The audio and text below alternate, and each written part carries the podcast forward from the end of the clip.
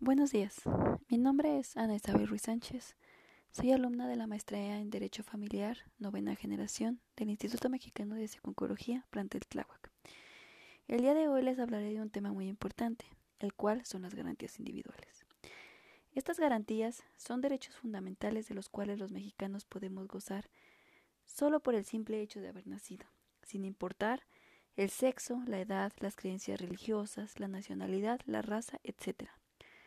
Estas garantías se encuentran en el título primero de nuestra Constitución, en el capítulo 1, el cual pertenece a la parte dogmática y están plasmados del artículo primero al 29.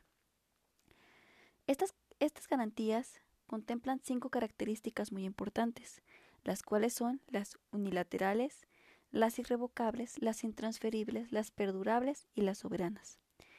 Las unilaterales nos hablan de que el Estado las ejerce sin distinción y en su propio nombre. Las irrevocables nos mencionan que en ningún caso un ciudadano puede deshacerse de ellas. Intransferibles, que estas garantías solo pertenecen a cada individuo. Las perdurables ni prescriben, excepto en los casos que están contemplados por la propia Constitución. Y las soberanas, que obedecen a la constitución política de una nación determinada y se ajustan a las normas que rigen en su territorio. Estas garantías también se dividen en cuatro rubros muy importantes, que son las garantías de igualdad, de seguridad jurídica, de libertad y de propiedad. Las garantías de igualdad implican la eliminación de toda distinción entre individuos, sin importar la raza, la nacionalidad, la religión, la posición económica, etc. Para nuestra Constitución, todos somos iguales ante ella. Esto se puede fundamentar en el artículo primero y en el artículo cuarto. Por ejemplo, en el artículo primero nos menciona que todas las personas gozarán de los derechos reconocidos en la Constitución. Y el artículo cuarto establece la libertad jurídica entre hombres y mujeres y dicta que toda persona tiene derecho a la protección de la salud, de una vivienda digna, etc. La garantía de, libertad asegura la capacidad jurídica para que el individuo pueda actuar libremente dentro de esta sociedad.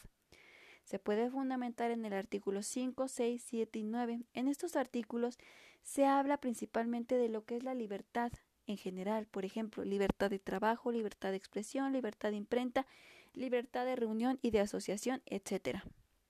La libertad de propiedad está fundamentada en el artículo 27 constitucional y establece que las tierras y aguas nacionales pertenecen originalmente a la nación, pero ésta tiene la facultad y el derecho para poder transmitir este dominio de estas tierras a particulares, dando así a lo que llamamos actualmente lo que es la propiedad privada. La garantía de seguridad jurídica, estos son derechos que protegen a los gobernados y a su familia de pertenencias ante la autoridad. Esto se fundamenta en el artículo 14, 16 y 17, que nos mencionan, por ejemplo, que ninguna ley se dará efecto retroactivo, que nadie puede ser molestado en su persona, familia, posiciones o domicilios si no existe un mandamiento escrito, y que ninguna persona podrá hacerse justicia por sí misma.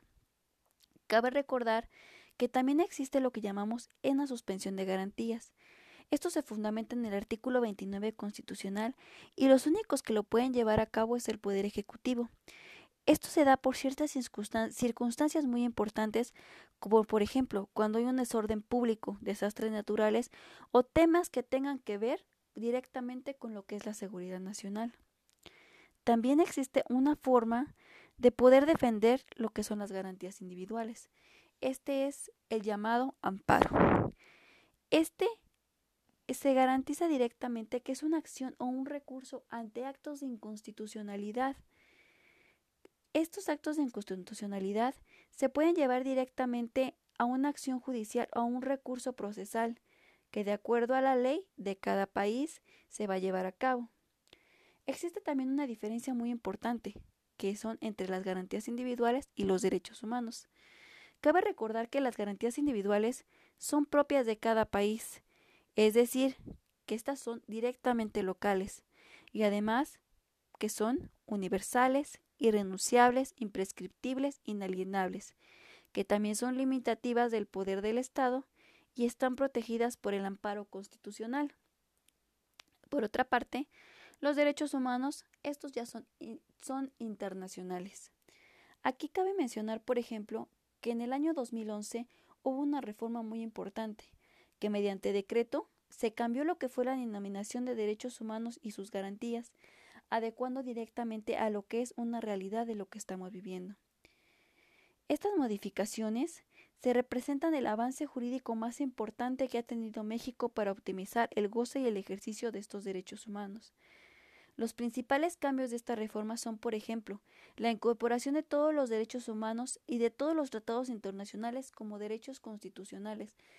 Esto se dio para que no nada más se respeten los derechos en nuestro país de cada persona, sino a nivel internacional. Otro punto es que la obligación de las autoridades de guiarse por el principio pro persona cuando apliquen normas de derechos humanos, lo que significa que deben preferir la norma o la interpretación más favorable de la persona. Otro punto muy importante que les voy a mencionar es la obligación para todas las autoridades, sin distinción de alguna, de cumplir con cuatro, obligaciones específicas, que es la de promover, respetar, proteger y garantizar que se lleven a cabo y que se respeten directamente todos los derechos humanos, etc. Esta reforma yo la considero como una de las más importantes, ya que continúa incorporando progresivamente lo que son los derechos humanos y que estos puedan llevarse de una manera mejor.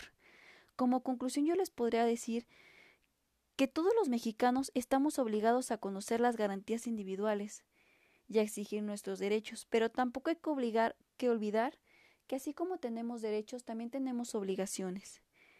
Y esto lo establece la Constitución.